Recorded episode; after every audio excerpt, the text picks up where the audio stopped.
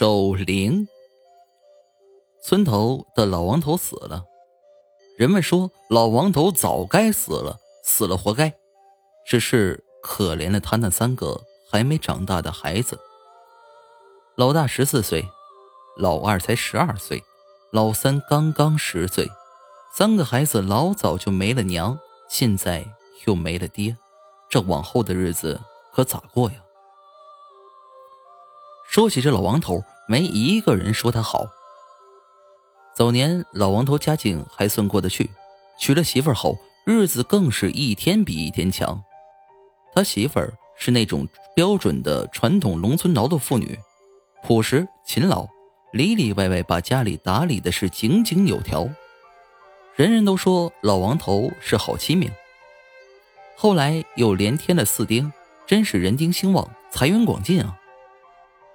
按说这老王头该知足了，可偏偏好景不长，富足安逸的生活让老王头邪念顿生，他沾上了吸大烟的恶习。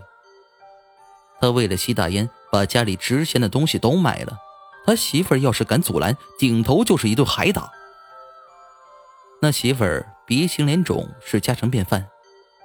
很快，一个好好的家让老王头给败了。后来老王头的烟也犯上来，可家里除了三间破草房，实在没得卖了，他就打起他的小儿子的主意，背着老婆把老四给卖了。他老婆知道后，气的是疯疯癫癫的。可是为了满足他的烟瘾，看看还有几分姿色的老婆，他心里又有了主意，强迫他老婆陪别人睡觉，给他挣钱抽大烟。他老婆虽然神志不好，可也有清醒的时候。有一天，人们发现打扮的干干净净的老王头的老婆吊死在了自家的房梁上。老婆死后，老王头更是毫无顾忌，整天喝的是昏天暗地。可喝酒要钱，抽也要钱，他整天无所事事，哪来的钱呢？他不还有三个儿子吗？老婆死后，三个儿子成了他的累赘，心里想，要是不拿着他们换钱，早就不管他们了。这不，已经给老三联系好人家了，也收了人家定金，心里高兴，就多喝了几杯。没成想回来的路上，一头栽到了水沟里，再也没有起来。真是老天长眼，恶有恶报。常言话说得好，活人不跟死人计较。可怜这三个孩子，在乡亲的帮助下，为老王头购置好了送老的衣裳，备置了帛冠，为老王头穿上花花绿绿的寿衣，停放在了堂屋里，用芦苇席铺的草铺上。老王头家境破落，早年间三间瓦房除外，就剩那个长满荒原的院落了。那一人多高的院墙和两扇黑漆斑驳的大门。还呈现着当年富足的景象。他家那三间草房，左室是主室，中间一间做堂首，右边一间放置着一个磨盘，边上用木凳放了一张小床，作为三兄弟的栖身之地。而老王头的灵堂就设在堂屋里。老王头头朝里，脚朝外，被安放在了芦苇席的草铺上，脸上盖着一块白布。脚穿黑色布鞋，两脚用麻绳捆着，脚头摆着一香案，一天到晚香火不断。人们都说，人死后不能马上下葬，要在家里停尸三日，在没过奈何桥喝孟婆的迷魂汤之前，要回家看看，已了却没有了却的心事，见亲人最后一面。这第三夜，夜深人静，人们都走了。只剩下这三个孩子为老头王头守灵。那晚风大夜冷，三兄弟将大门拴好，又紧紧地将堂屋的门上紧。由于年久失修，堂屋门在大风的吹动下发出咣咣的响声。三兄弟就移来平时顶大门的石头，将门紧紧顶住，这才在堂屋边上的草团上圈息。老大、老二在前面。老三在最后，也许是太累了，老大老二很快就打起了盹儿。老三不知怎么的，就是没有一点睡意。他用眼睛惊恐的观察着屋子里的一切。昏暗的煤油灯被从门缝外溜进的风吹得忽明忽暗，香案上的香头那点红光也是忽大忽小，就连盖在老王头脸上的白布也是忽闪忽闪的，仿佛随时都会揭开似的。门外的风越来越大，溜进来的风将老王头宽大的寿衣吹着不停的舞动。十岁的老三更加惊恐的萎缩在了老二身后，他紧张着盯着他的父亲看。看着看着，就看见老王头脸上的白布猛地飘了起来，升起来有一尺多高，又落了下来。紧接着，看见他的手臂动了动。老三大气也不敢出，揉了揉眼睛再看，脚也动了。紧接着就听着草布嗦嗦作响，老王头猛地坐了起来，那块白布也随之从老王头的脸上滑落下来。那是一张什么样的脸呢？由于长期抽食大烟，原本就蜡黄干枯的脸惨白惨白的，无神的眼珠往外突出。一张没有血色的大嘴张着，露出满嘴的黄牙。只见老王慢慢下了草铺，他两手平举，双脚蹦着，灵堂里忽明忽暗，阴风习习，空气中充满了令人窒息的恐惧。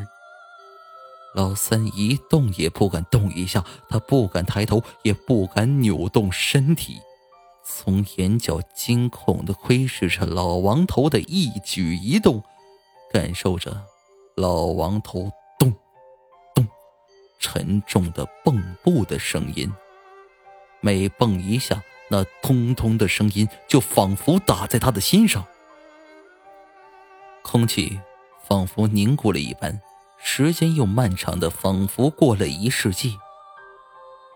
只见老王头慢慢的围绕石磨转了一圈，蹦到老大眼前停了下来。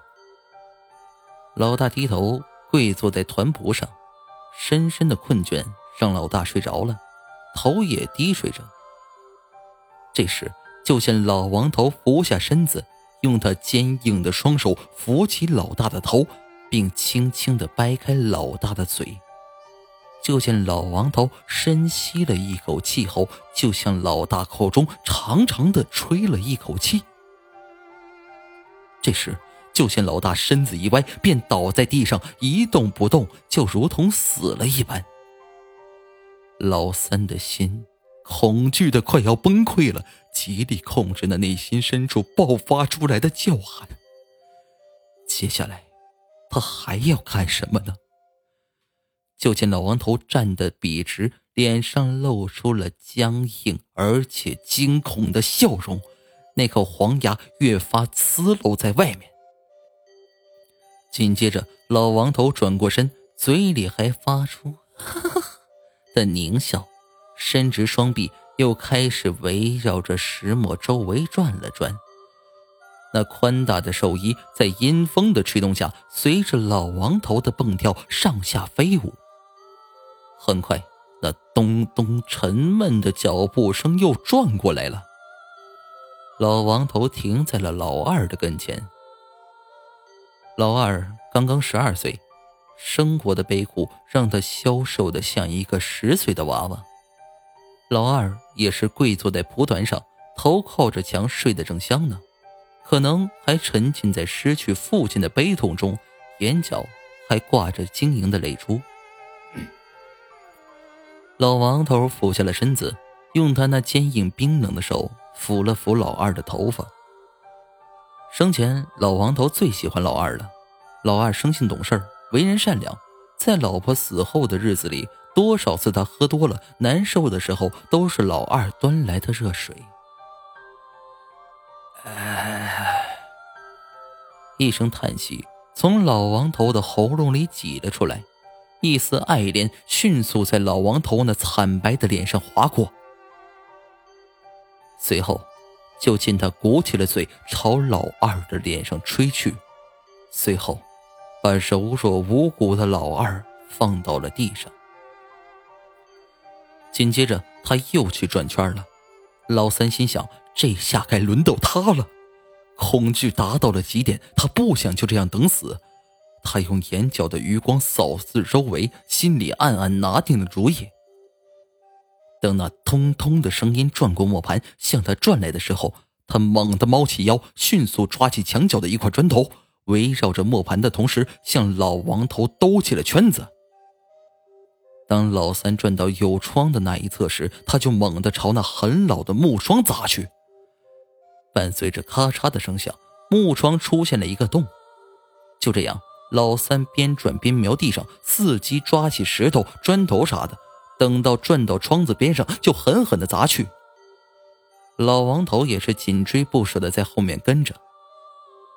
大概转了有五六圈吧，这老三估摸窗子的窟窿足以让他能钻过去的时候，才瞄准时机从破了的窗口钻了出去。等老三来到院里，老王头的头已经从窗口探了出来。老三奔到大门前，怎么也搬不开顶门的大石块，怎么办呢？老王头已经从窗口出来了，老三头上急的是汗水直流。情急之下，老三看到院边的墙上有个大树，就使出吃奶的劲爬到树上，也不知道哪来的勇气，从树上跳到两米多高的院墙上。而此时，老王头已经蹦到了墙根下面，蹦着要来抓老三。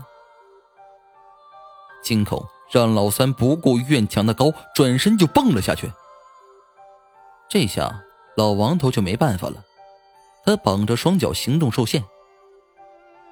就这样，老三在墙外，老王头在墙内转来转去，一直到鸡叫，有一个早起时分的老头发现了老三。看到老三脸上肉直抽抽，两眼发直，躺在那儿不会动，老头就把老三扶了回家，喂了点热汤，老三才缓缓的惊过来。诉说原委后，老头叫邻居同往老汉家看看。